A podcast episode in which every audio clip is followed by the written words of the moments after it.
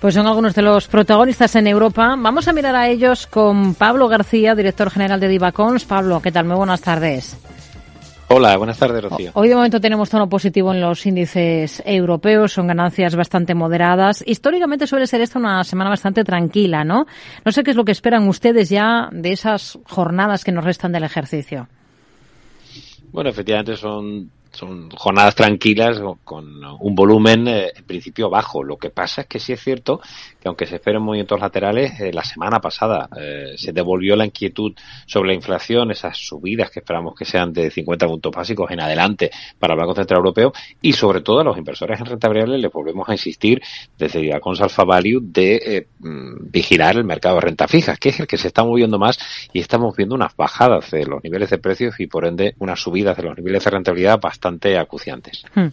En cuanto a valores, eh, Volkswagen, por ejemplo, hoy ya sus títulos cotizan sin derecho a percibir ese dividendo especial de 19,06 euros que va a abonar la compañía el próximo 9 de enero. ¿Qué es lo que más y lo que menos le gusta ahora mismo de esta compañía automovilística?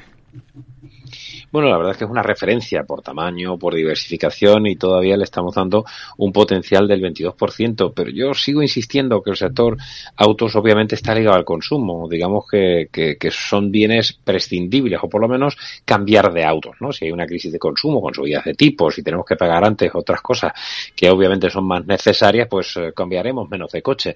Y yo me quedo con las palabras del director financiero de la propia Volkswagen la semana pasada que comentó que se prevé un pequeño crecimiento para la industria del automóvil en 2023 y eh, un año más complicado incluso que 2022. Hmm.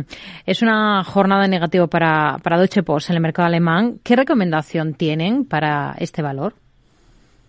Bueno, tenemos una recomendación de añadir precio objetivo de 44,5 euros, lo cual nos da un potencial, ya que relevante, ¿no? Del 24% a los próximos seis eh, meses. Pero claro, en una recesión y desaceleración global, es verdad que las compañías de logística sufren, sufren con, con el ciclo, ¿no? Entonces, bueno, es verdad que la reapertura de China había provocado un buen tono para los mercados, pero yo creo que son compañías que han tenido su momento y que ahora quizá vayan a tener pues esa, esa debilidad del consumo que hemos comentado antes, les va a afectar, como no, a su cifra de Si miramos al mercado francés, tenemos a Total Energies en, en positivo, en un día en el que hemos sabido, por ejemplo, que ha logrado una nueva licencia de explotación en Brasil. ¿Con qué escenario trabaja para la compañía petrolera? Bueno, nos gusta, nos gusta el sector en su conjunto, aunque ha tenido un año brillante, ¿no? El sector oil and gas con un más 24%.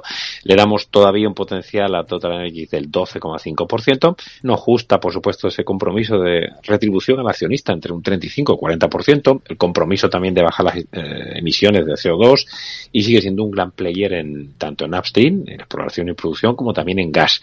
Quizá lo peor, pues bueno, el futuro del refino, los márgenes de refino se están resintiendo y sobre todo también la comprometida situación actual por la guerra de Ucrania que puede darnos todavía vaivenes, ¿no? En esa crisis energética que hemos pasado durante unos meses y que hubo mucha volatilidad en los precios del crudo. Hmm.